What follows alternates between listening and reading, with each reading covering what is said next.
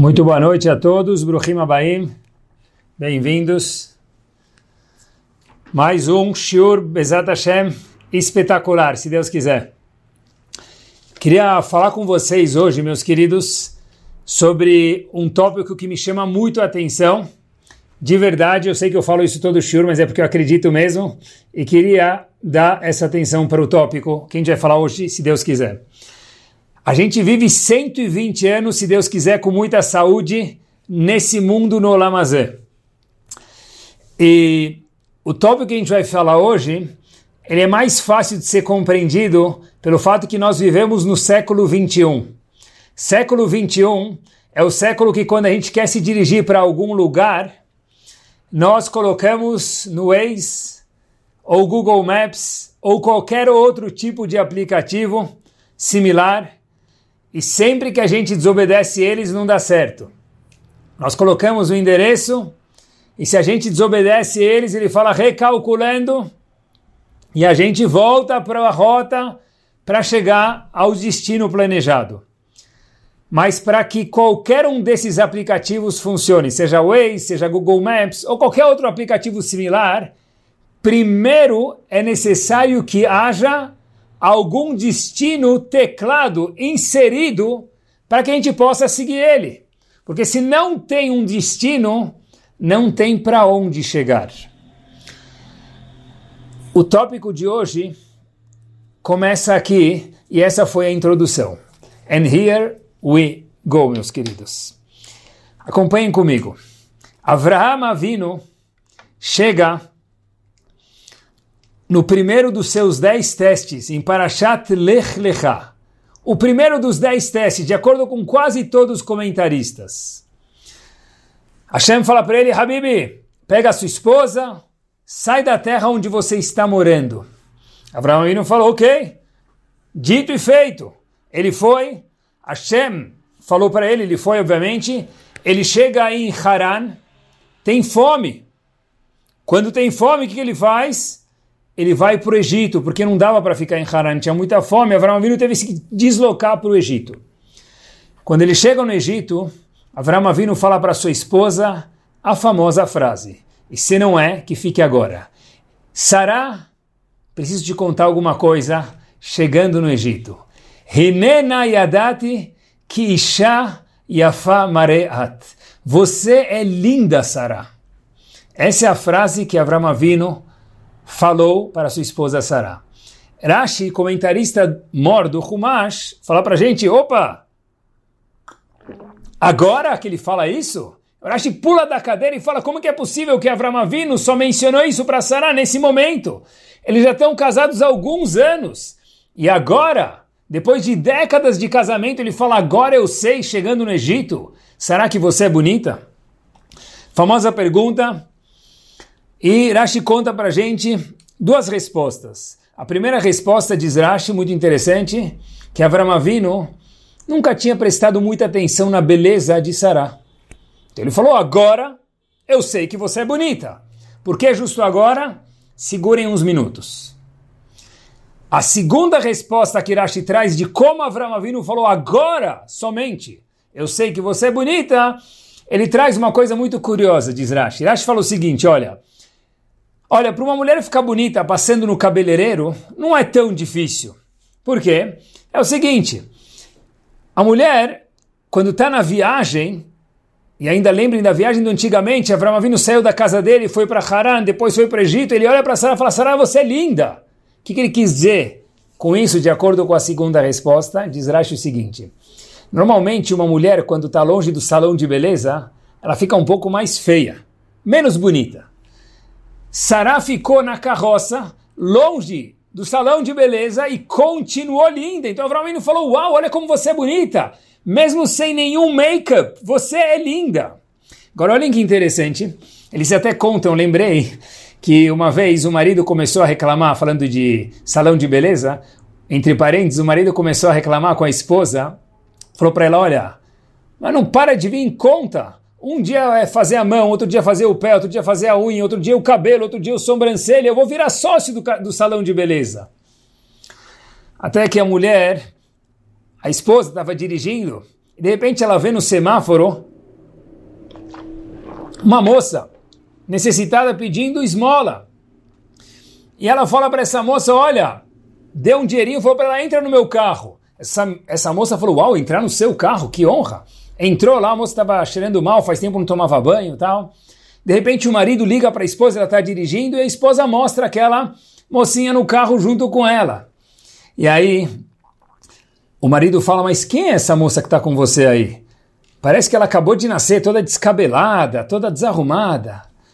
A esposa vira para o marido e fala: Olha, é isso que acontece com uma moça que não vai no salão de beleza fazer o pé, a mão, o cabelo, a sobrancelha, as unhas. Aí o marido ficou quieto e nunca mais reclamou. Mas, voltando, aqui nós vemos, queridos, o seguinte.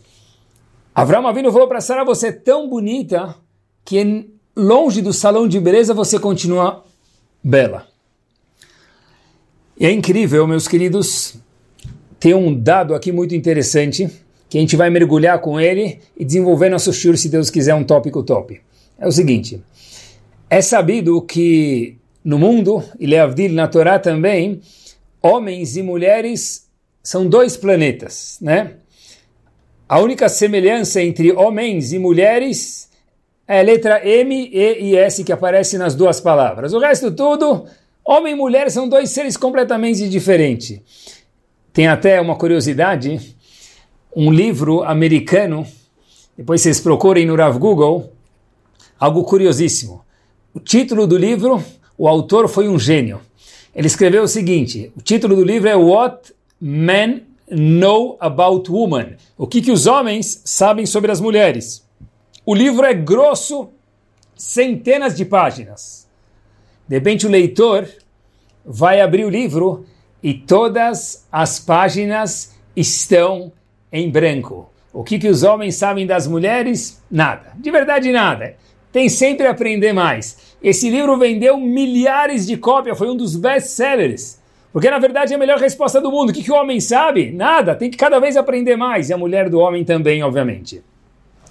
Como que é possível esses dois seres, homens e mulheres que são tão diferentes um do outro, um se conectar com o outro? Como que isso é possível, queridos? Então Hashem criou alguns catalisadores, algo para juntar um tipo de imã que junta o homem com a mulher. Seres que são tão diferentes. Um deles é a beleza a beleza. A beleza chama a atenção. Em português até a gente fala o amor é cego. A beleza chama muito a atenção. E, de repente, uau, estou apaixonado por ela, estou apaixonado por ele. A mulher para o marido, o marido para a mulher. Então, um dos catalisadores do casamento é a beleza desses seres que estão, são, são tão diferentes um do outro. Mas Hashem criou um tipo de cola que é um bond, é uma junção entre um e outro. Inclusive, de acordo com a Torá, olhem que curioso, existe uma mitzvah que todo mundo conhece, eu costumo dizer que até porteiro de Genópolis conhece, ame o próximo como a ti mesmo. Então diz a Torá que chá, se a gente não gosta do próximo, está violando esse pasuk da Torá. Então, a Torá nos conta algo muito interessante, que um homem que não conhece bem sua esposa ou acha ela não bonita, então esse homem não pode nem casar com essa esposa, porque ele está violando o pasuk, que ele vai acabar não gostando dela. Ele precisa primeiro gostar dela. Então olha que interessante. A beleza é uma das coisas que junta o homem com a mulher. Agora olha que interessante. Como que Avram Avinu, então, só chegando no Egito, falou para sua esposa, Sarah, agora eu sei que você é bonita? De acordo com a segunda explicação do Rashi, dá para entender um pouquinho. Puxa, Sarah, mesmo sem passar no cabeleireiro, sem passar no salão de beleza, continuava bonita. Então deve ser que ela era bonita mesmo. Mas a primeira explicação do Rashi, como mencionamos alguns minutos atrás, é Avram Avinu nunca tinha dado bola para a beleza física de Sarah. Sério? Casado há alguns anos, décadas, e nunca tinha dado bola para beleza física? E curiosidade, por que só agora ele deu bola? O Maral de Praga nos conta algo bárbaro, porque agora ele chegou aonde? No Egito.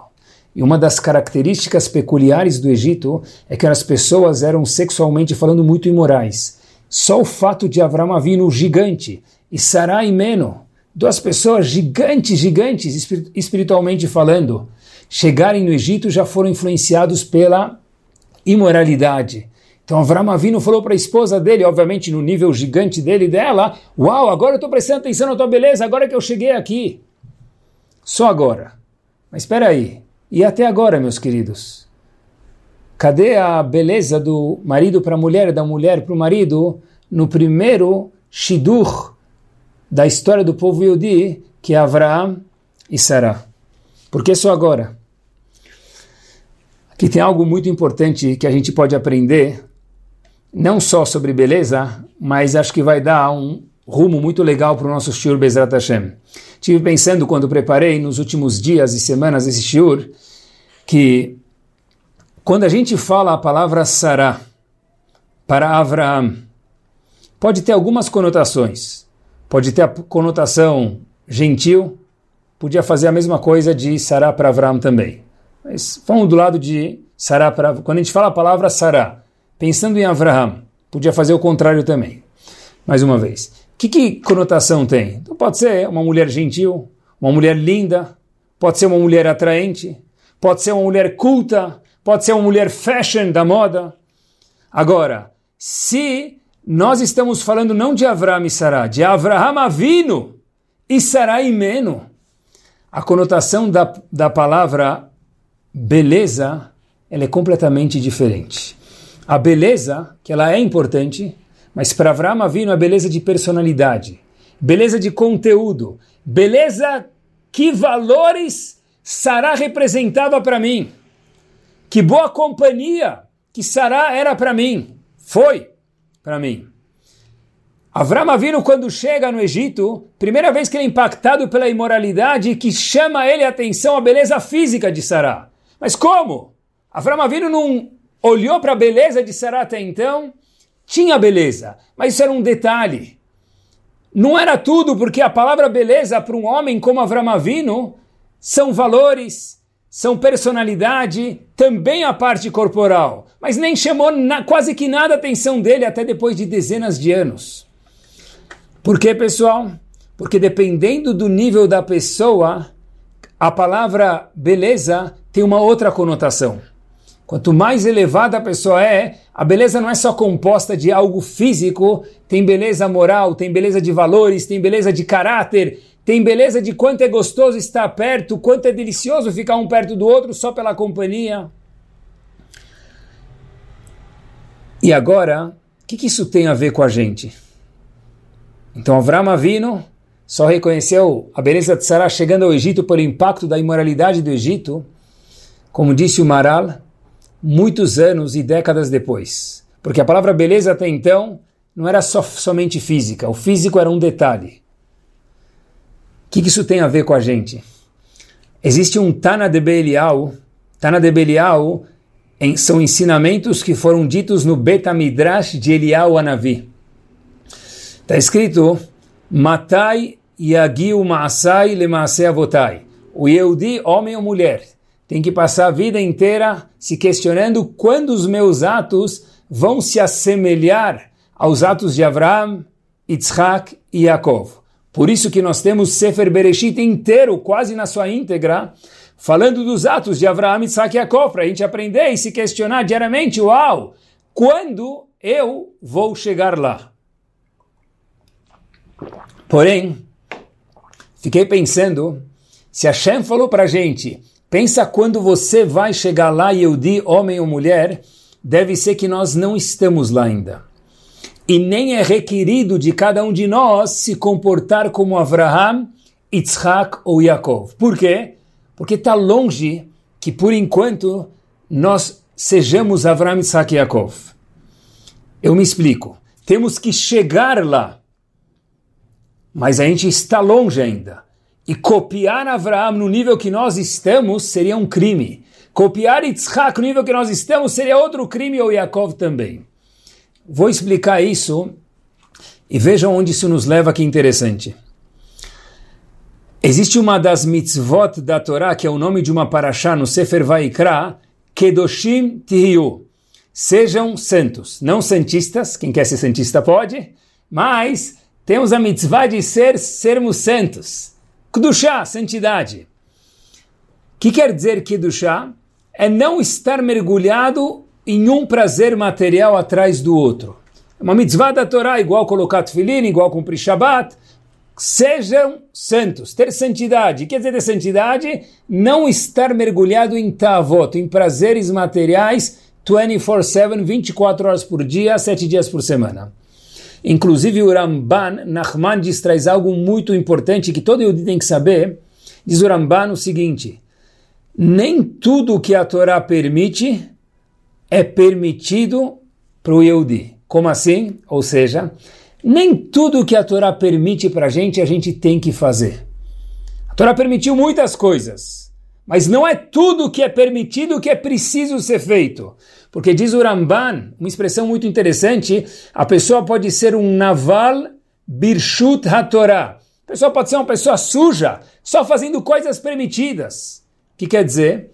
Se a pessoa passar o dia inteiro mergulhado em prazeres de comida, por exemplo, mesmo que é tudo kasher, mas não é isso que Hashem esperava da gente. Pode comer, deve, sarten, mas não mergulhado na mostarda de João a vida inteira. E se um dia no domingo não tiver um churrasco, domingo não é um domingo? Diz o Ramban, nem tudo que é permitido tem que ter o dia todo em muitos momentos, cada um no seu nível. Então, pessoal, olhem que interessante. Por outro, por um lado, a pessoa precisa se abster de tavot, de prazeres, para poder ter que duchar santidade. Por outro lado, uma vez disse Rav Shach, Zichron Libraha, algo impactante. Na mesma paraxá, no mesmo passo que está escrito Kedoshim Tiyu, que sejamos santos, e olhem que impactante, que Kadosh Ani. Hashem disse porque eu sou Kadosh. Óbvio que Hashem é Kadosh. Então dizem nossos sábios, olha, nem tenta pensar você, Yehudi, que a sua Kedushá é igual à minha de Hashem. Você tem a sua Kedushá, Yehudi, nós temos a nossa Kedushá e Hashem tem a dele. Então, peraí, precisa ser Kadosh ou não? Passuco está ensinando para a gente algo magno. Cada um precisa procurar um pouco de Kedushá, santidade na sua vida, na nossa vida. Mas lembrar que tem Hashem e temos nós. A forma com a qual Hashem se comporta se abstendo de prazeres não é para nós seres humanos. A forma com a qual Avraham, Yitzhak e Yaakov se comportaram se abstendo de prazeres, o conceito beleza para Avraham Avinu, não dá para a gente duplicar isso. Mas a gente sim pode aprender 1%. 2%, 3% disso já é muito. E aí a gente tem que se questionar, e para cada um de nós? Como nós definimos a palavra beleza? Avram Avinu definia beleza como nada físico, como valores, como companhia, como caráter, como personalidade. A pergunta, meus queridos, é: e como Avram Avinu definia isso? A gente aprendeu como nós definimos a palavra beleza? Ah, quer dizer que não pode ser física? Acabamos de falar que isso é um crime. Porque para nós que temos carne e osso, somos, com todo respeito, simples mortais comparados com Avram Avinu, não é isso que Hashem quer da gente. Porque matai agil masai lemasei avotai, quando meus atos vão se assemelhar a eles, quer dizer que ainda não é. Por enquanto, é 1%, 2%, 3%. É um crime tentar ser Avram Avino. É um crime cada um de nós tentar ser igual o Gadol Ador, o gigante da geração. O que sim é preciso é olhar e falar, uau, impactante. E se me impactou, eu quero ser mais 1% disso, mais 2%, mais 3% disso. Mas é um crime, meus queridos, a pessoa, quando lê histórias, escuta histórias, escuta drachó de pessoas grandes, fala, uau, amanhã de manhã eu vou ser igual a ele. Crime! Porque Hashem falou, olha, tem um Avram vindo no mundo. Não precisa de dois. O que a gente pode fazer é aprender de Avram Avinu. Mas a nossa missão não é ser Avram Avinu, porque Avram Avinu só teve um. E Hashem não precisa de dois no mundo. Nem Yitzhak e nem Yaakov. O nosso objetivo é fazer um scanning periódico nos nossos valores e perguntarmos para nós mesmos: o que, que é a definição de beleza para mim? Ou talvez nos questionarmos: qual é a definição da palavra cifrão? Dinheiro. que tanto é falado no mundo, pode ser real, pode ser dólar, pode ser qualquer coisa. Como que eu defino isso? Quanto valor eu dou para isso? Quanto valor eles davam para isso? Eu não posso ser igual a eles, mas aprender deles eu posso. Quanto valor nós damos para a vida? Quanto vale a nossa vida, meus queridos? Quanto valor e como nós olhamos um Talmid Chacham, um sábio de Torá? Como eles olhavam e como nós olhamos. Importantíssimo, queridos, de vez em quando repassar esses exemplos que eu pensei com muita cautela para falar para vocês e ver será que eles têm um upgrade semanal, mensal ou anual dentro de cada um de nós? Qual é o valor, meus queridos, me permitam mais dois ou três exemplos muito importantes, da família para cada um de nós? Quanto vale? Quanto valia para os nossos avós e que a gente pode aprender deles? Qual é o valor do trabalho para cada um de nós, que ele é muito importante de acordo com a Torá, porque é a nossa parnação, é o nosso sustento. Mas será que é tudo na nossa vida? Qual é o valor da nossa comunidade? Será que a gente dá bola ou quando der eu participo? Mas não tenho muita coisa boa para falar sobre isso não. Temos que olhar a Torá, aprender e crescer. Mas a Torá fala para a gente que Doshim Tiu, mas disse a Kadosh Baruch Hu, lembrem, assim disse Rav Shach que Kadosh Ani. Eu sou Kadosh. E a minha Kadoshá dizendo Hashem, vocês nunca vão atingir. Mas da onde a gente está, para onde a gente pode chegar, tem muito. E tem que crescer devagar, 1%, 2%, que é muito. E de uma forma saudável, mas não ser igual a alguém. Porque se alguém já existe, e se alguém Hashem não precisa de dois. Ele precisa do nosso eu improved, melhor ainda.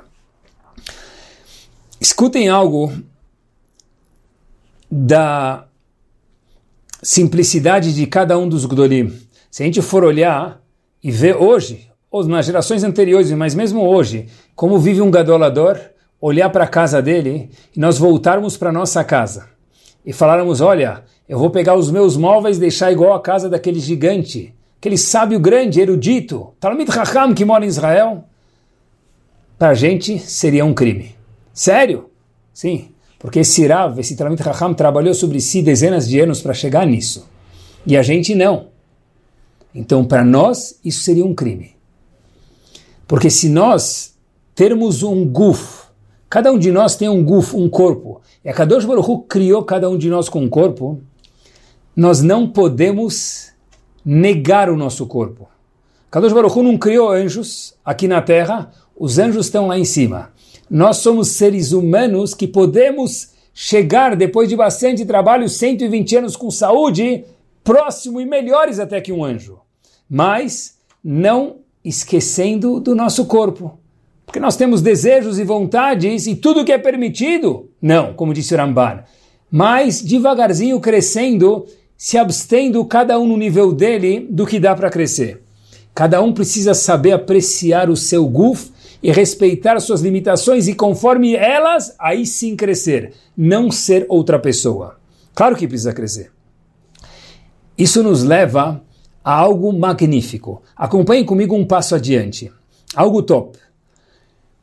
Yaakov manda Yosef falar para vocês algo que, se a gente lembrar isso, eu acho que muda a nossa vida para sempre. Yaakov terceiro dos patriarcas, manda seu filho Yosef ver aonde estão seus irmãos. As demais tribos. Parashat Vayeshev, Yosef começa a ir para a cidade procurar onde ele achava que os irmãos estavam, mas não sabia exatamente onde eles estavam. Como ele faz? Estava andando e a Torá nos conta um pasuk punk. Em Parashat Vayeshev, algo monstro, algo magnífico. Vaimtsaeu Ish. Um homem encontrou Yosef quando Yosef estava à procura dos seus irmãos. Veineto Ebasade. Yosef estava perdido porque não sabia se era para a esquerda, para a direita, para frente, para trás. Onde estão meus irmãos que meu pai Yaakov pediu para eu procurar eles? Vaishaleu Aish Lemor.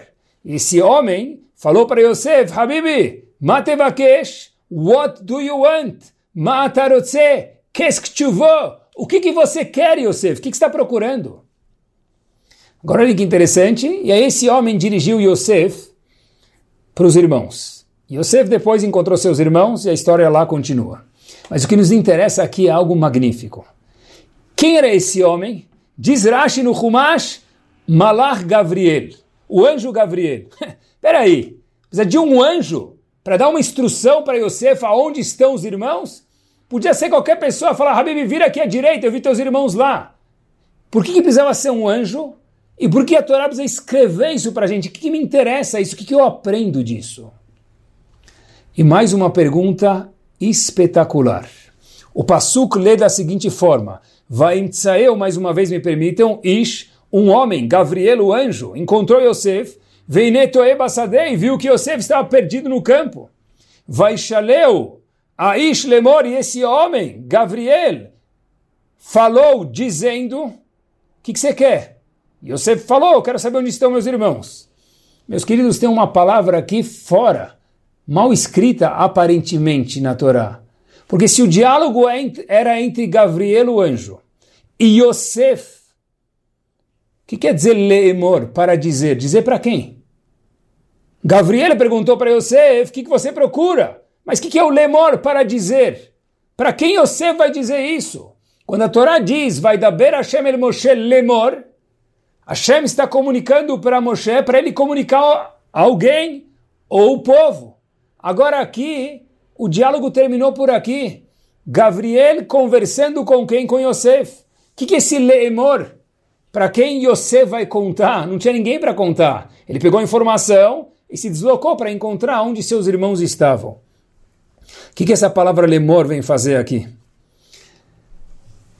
Vale mais do que um diamante. Nem joalheria a gente vai encontrar essa ideia. Olhem que Rahamim contam para gente. Yosef estava entrando numa odisseia nova na vida dele. Foi a partir desse momento que Yosef foi vendido os irmãos viram Yosef, venderam ele.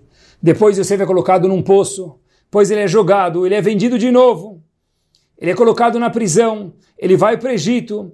Ele é seduzido pela Miss Mundo no palácio do faraó.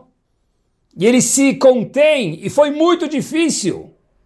E daí vem o termo Yosef, o tzadik, porque ele segurou desse teste sexual. Ele vai para a prisão de novo. Ele vive como um escravo. E meus queridos, desde os 17 anos de vida, juventude, longe dos pais, longe da família, longe de qualquer sinagoga, longe de qualquer centro judaico. Yosef, até o fim da sua vida, continuou no Egito como Yosef o Tzadik. Como é possível que um homem que viveu com kavod, vice-rei do Egito, potência mundial, dinheiro, milionário, mulheres ao seu redor. Yosef, meus queridos, vivia nos termos de hoje em Las Vegas. Las Vegas pelo menos tem sinagoga, tem, tem alguma coisa, lá não tem nada. Como que Yosef saiu, Yosef Atzadik? Como que foi lá que ele conseguiu se segurar dos testes gigantes que ele teve? Poucos homens são chamados de tzadikim, Talvez Yosef é o único na Torá chamado de Yosef Atzadik. No Egito, como ele conseguiu? Por que, que precisou do anjo Gabriel passar essa mensagem para Yosef? O que quer dizer a palavra Lemor? Diz o Rebbe de Kotsk algo impactante. Lemor, sabe para quem você vai falar, Yosef, o que eu estou te falando? Para você mesmo. Você agora vai entrar, Yosef, numa odisseia da sua vida. Lembra uma coisa, Matevakesh, o anjo falou para Yosef, Habib Matevakesh, o que, que você quer? Yosef falou, eu quero meus irmãos. E aí ele deu a direção para ele. Mas o anjo estava falando algo muito maior para ele. Lemor, sempre fale para você mesmo, nesses próximos anos, você vai estar longe dos seus pais, da sua família, de tudo. Ma tevakesh. O que, que você procura na sua vida? Esse foi o sucesso, segredo do sucesso de Yosef. Quando a mulher de Potifar veio seduzir ele, Yosef parou e era um teste gigante. Matevakesh. O que eu vou querer da minha vida? Eu vou querer virar um tzadik ou vou querer virar uma pessoa de segunda classe? Eu quero ser um tzadik, então vou ter que me esforçar. quando Yosef foi para a prisão, anos na prisão, sozinho num calabouço, que depressão, que triste. Eu vou ficar deprimido, vou ficar mal, ou eu vou me sair bem dessa? Ele lembrou que o anjo Gabriel falou para ele, Matevakesh, o que, que você quer? Se você quer ficar bem, se segura, se esforça, porque no fim do túnel você vai se organizar. Yosef foi o chefe, não do Egito, do mundo. Ele que salvou o pai e os irmãos no futuro. Qual era o segredo? Matevakesh. O anjo Gabriel falou para ele, e fala para cada um de nós, Habibi, Matevakesh. O que, que você quer? O que, que você procura no dinheiro? Na beleza? Na tua família? Em você próprio? Na comunidade? Como um Yehudi? Matevakesh. O que, que você quer? Conforme isso, age. Esse foi o segredo mor para Yosef poder se conter nos testes, crescer e virar o único personagem, talvez, da Torá Kedoshá que é chamado Tzadik, dentro do Egito, o lugar mais imoral do mundo, conforme nossos sábios. Todo mundo quer saber qual que é a minha missão. Cada um a missão dele, obviamente. A gente quer saber qual que é a nossa missão. Será que tem algum Rav, grande, cabalista, que pode me contar qual que é a minha missão? Eu acho que aqui tem um segredo top no que a gente está falando agora. Meus queridos, se cada um de nós, eu sei que a gente espera que alguém conte para a gente, minha missão é fritar dois alhos, colocar uma pulseira vermelha, besar mezuzá três vezes, colocar 10 reais na tzedakah. Mas isso é, não é missão de ninguém, isso é coisa de, de formiga. O ser humano, um Yehudi que tem uma Neshama gigante, é muito mais do que sua missão. Qual que é a missão? Matevakesh.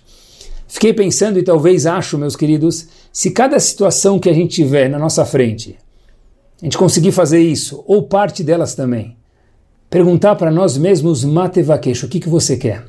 Por exemplo, a pessoa tem uma conta para pagar. Essa conta saiu do esperado que ele imaginava. Ele fala, olha, como eu vou reagir ante isso? Matevakesh, o que, você quer da tua vida? Antes de reagir. Quando nós entramos na sinagoga, meus queridos, para fazer tefilá, se questiona Matevakesh, o que eu quero desse lugar? Se eu quero fazer tefilá, então eu não vou conversar. Vou conversar antes e depois, porque claro, é importante ver os amigos e bater um papo, por que não? Mas não, e deve, mas não durante a tefilá. Matevakesh. É isso mesmo. Se meu filho não acorda para reza, eu tenho dificuldade que ele acorde todos os dias, ou um dia, ou dez dias, ou mil dias. Como vou reagir para isso? Matevakesh, depende do que você quer, de você, do seu filho. Como você vai reagir? Depende do que você quer no long run. Tudo na vida depende do Matevakesh.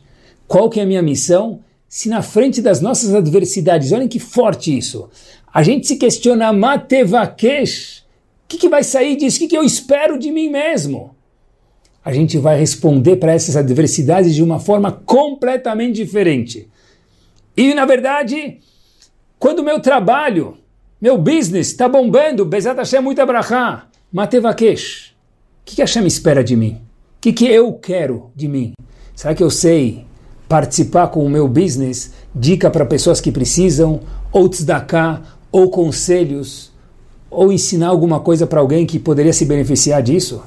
Ou quando o meu trabalho está indo menos bem, está lucrando menos, Matevakesh, o que, que Hashem espera de mim?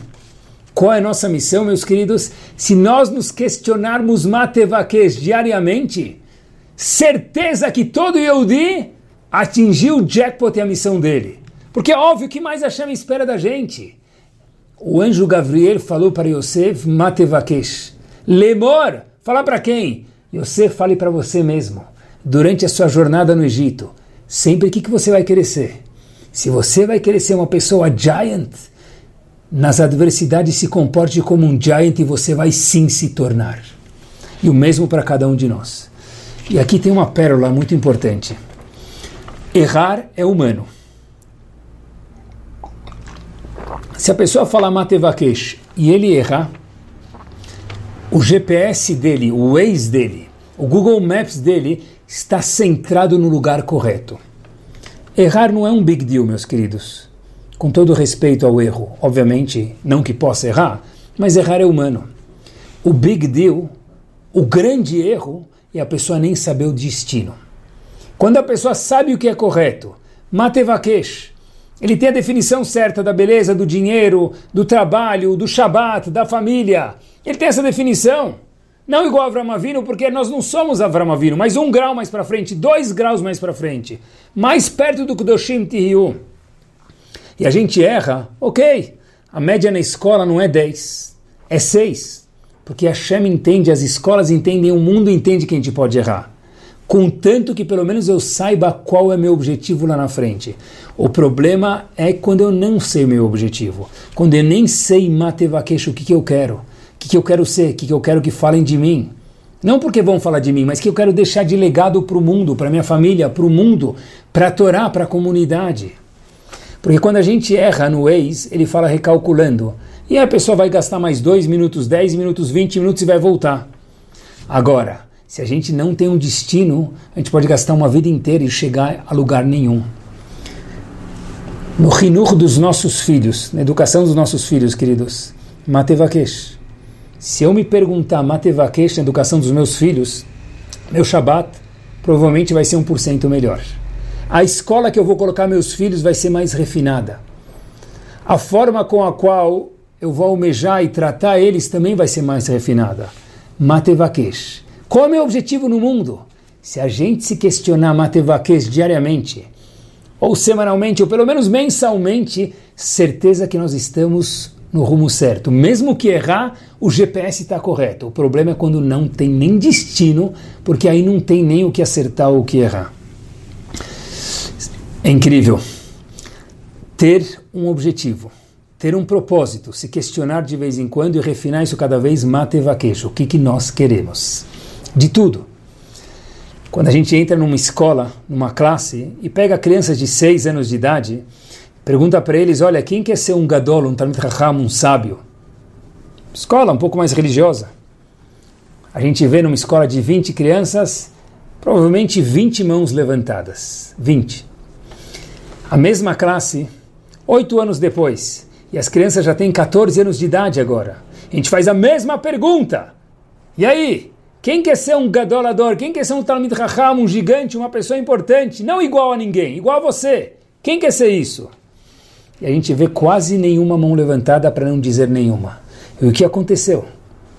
Porque não basta ter um matevakesh, se questionar e refinar nossos goals, nossos objetivos, nossas visões, mas a gente não pode perder o foco. Uma criança que perde o foco, quando chega com 14 anos e perguntam para ela o que, que você quer, perdeu. Uma criança que acredita, questiona, um adulto, Matevakesh, acredita também nisso, olha o que acontece com ele. Famoso homem que transformou não cidade, um buraco, chamado Uradun, ou Radin, procurem depois no Google Maps, como Radun, Radin não vão achar nada, Radun, 10 anos de idade, perdeu seu pai. E sem o pai, não tem salário, não tem sustento, então não tem melamed, não tem professor, porque antes não tinha escola. Era um melamed, era o professor particular. Se o pai não está vivo, não tem como sustentar e pagar as contas, então não tem um professor também. E aí, Matevakesh, o que, que você quer ser da vida? O que, que eu faço? Eu tenho Matevakesh, mas eu também tenho foco. Olha, eu vou revisar o que eu já aprendi até os 10 anos de vida.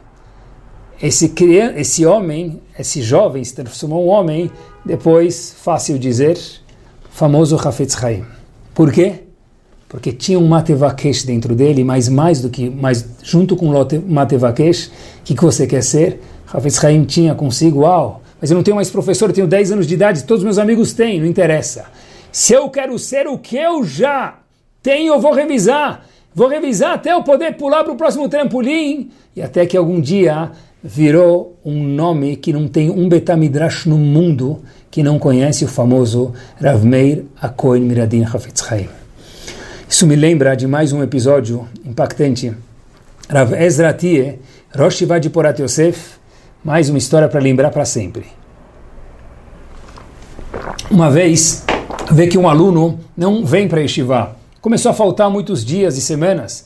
Então ele chega num bairro muito simples, em Jerusalém, bate na porta, toc, toc, toc, e o pai fala, abre a porta, e Ravez Rati Rosh grande sábio, grande Talmud Chacham de Shiva de Porat Yosef, fala para os alunos, fala para o pai da família, tô sentindo falta do seu filho Neshivá, cadê ele?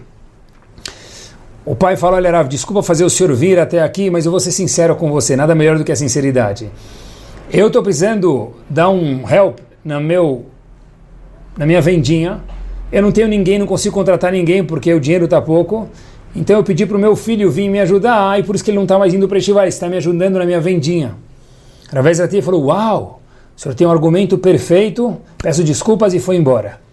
O menino, o aluno, ficou com vergonha e falou, uau, o Rosh veio até aqui. E meu pai falou isso para ele, ele saiu, mas parece que ele entendeu o argumento. No dia seguinte, ai, ai, ai, ai, ai, no dia seguinte, o pai daquele menino chega para abrir a lojinha, vê nada mais, nada menos que Rosh Shiva de Porat Yosef, Rav Ezra Tie de avental branco, na frente da lojinha. Pergunta para ele, Rav, o que, que o senhor faz aqui, e ainda mais de avental branco? Rav Ezra Tie falou, como assim? Você tinha um argumento bom, você precisa de um ajudante para o teu trabalho. Tua parnassá é muito importante. Então eu decidi eu vir aqui te ajudar para que seu filho possa ir para Shiva. Óbvio, não é necessário dizer que o pai entendeu o quanto que o filho era importante em Shiva, mandou o filho e se virou de outra forma. Esse menino se chamou Ovadia, depois, quando cresceu, estudou mais um pouco, chamou Rav Ovadia, e depois, quando cresceu mais um pouco ainda, virou o famoso Gaon, Rav Ovadia Yosef Zichron Libracha. Por quê? Porque ele tinha um Matevakesh e alguém apostou as fichas nele.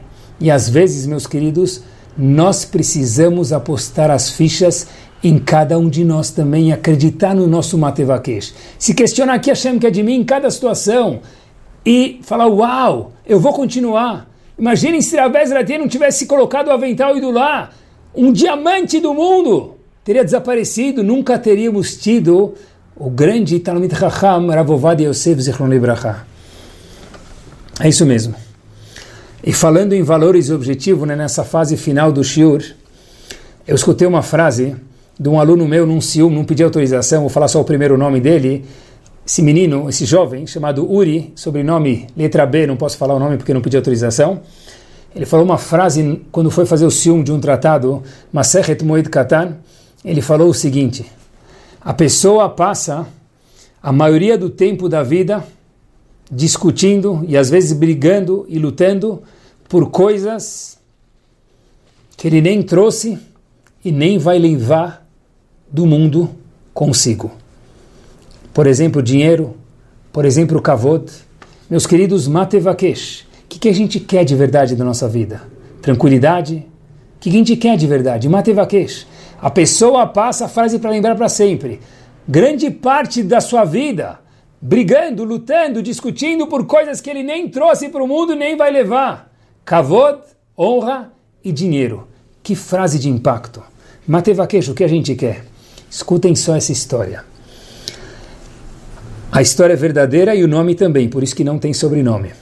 Numa manhã, Morris, história acontece nos Estados Unidos, ele abre a porta de casa, pega o jornal para ler, um Yehudi, ele vê que o jornal está um pouco amassado. Vocês sabem que não é o mesmo prazer usar uma camisa amassada e uma camisa engomada. Jornal é a mesma coisa. Jornal novo é outro naipe. Aquele jornal amassado não é a mesma coisa.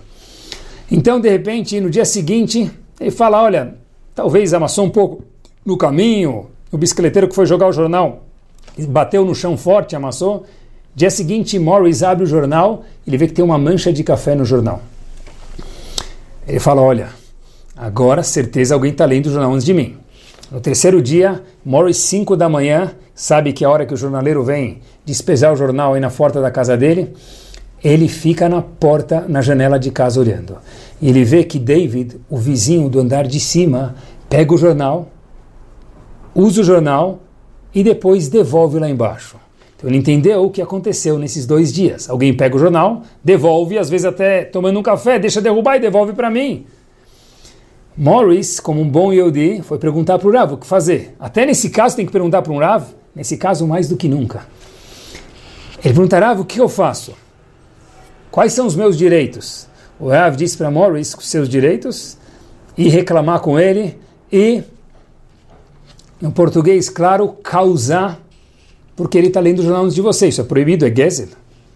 Mas você vai perder um vizinho e possivelmente um amigo para sempre. Posso te dar uma dica? Disse o Rafa Morris. Disse, claro. Compra mais uma assinatura do jornal. Ele fala para o Rav, mais uma assinatura? Quantos jornais eu vou ler? Dois? Fala, não, você não entendeu. Compra mais uma. Uma deixa no seu nome e a outra deixa no nome dele, você vai ter um amigo para sempre. Escolha o Shalom, Morris. Escutem o fim da frase que o Rav falou para ele. Porque você merece isso. Não é para o seu vizinho somente, que é importante, mas é para você, meu querido. Que valores nós temos sobre o Shalom? Matevakesh, o que eu quero? Gastar mais 100 reais para uma assinatura de jornal e ter Shalom ou não? Matevakesh. Cada um tem que se questionar quais são os nossos valores, quais são os nossos, o que, que nós almejamos nas nossas vidas, meus queridos. E com isso, nós terminamos. Ter valores requer uma tevakesh. Alguém tem que apostar nos nossos valores. Talvez nossos pais, talvez os nossos rabanim, talvez nosso boss. Hashem certeza aposta e talvez nós mesmos precisamos apoiar os nossos valores e confiar neles, como a gente viu histórias e aprendeu hoje. Mas olhem que interessante, e com isso a gente termina. Procurem depois no Google, escrevam Bill Gates and Shabbos. Repito, Bill Gates and Shabbos.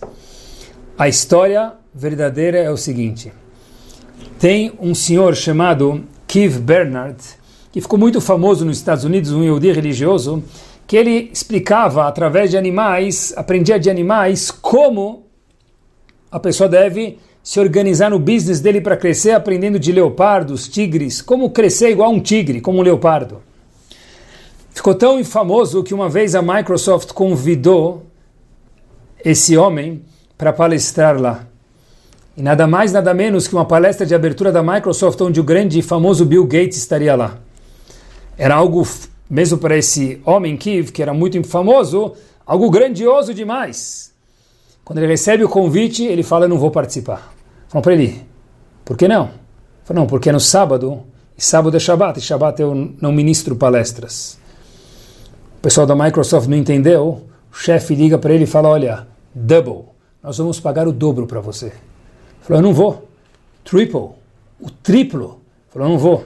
Falou: Tá bom a gente entende que você é uma pessoa muito capaz e muito famosa, nós mandamos o cheque e você preenche. Por favor, a gente precisa de você nessa palestra de inauguração do nosso evento da Microsoft. E ele falou: Vocês não estão entendendo. É Shabat e por nenhum valor eu vou dar uma palestra no Shabat, acabou. Onde entenderam e mudaram a data da palestra para que ele, da inauguração anual da Microsoft, para que ele pudesse estar presente. E quando essa história se passou, a pessoa que estava fazendo essa transação, contratando o Kiv para dar essa palestra e falou que ele não aceitou, nem por nenhum valor, nem preenchendo o cheque por qualquer valor, porque era Shabat, e esse homem que era religioso não abria mão do Shabat por nada, contaram isso para Bill Gates no seu jet particular, com poucas pessoas no petit comité. Bill Gates falou a seguinte frase: para essas pessoas que estavam ao seu redor, nenhum deles Yehudim. Sobre esse homem que não ministrou a palestra no Shabat, independente do valor, e com isso nós terminamos. Isso que acontece quando uma pessoa tem algo, algum valor, que money can't buy, que dinheiro não pode comprar. É um homem que tem um matevakesh, ele tem uma ambição, tem um valor, tem um propósito, tem um rumo lá atrás. Isso que acontece com homens que têm valores que nenhum cifrão, nenhum valor pode comprar.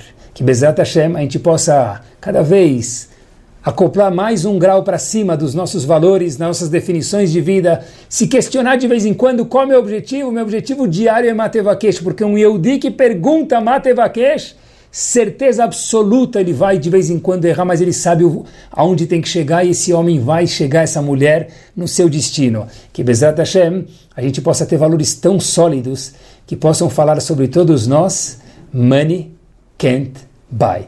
Muito boa noite a todos e um Shabat espetacular, semana bárbara cada um de vocês.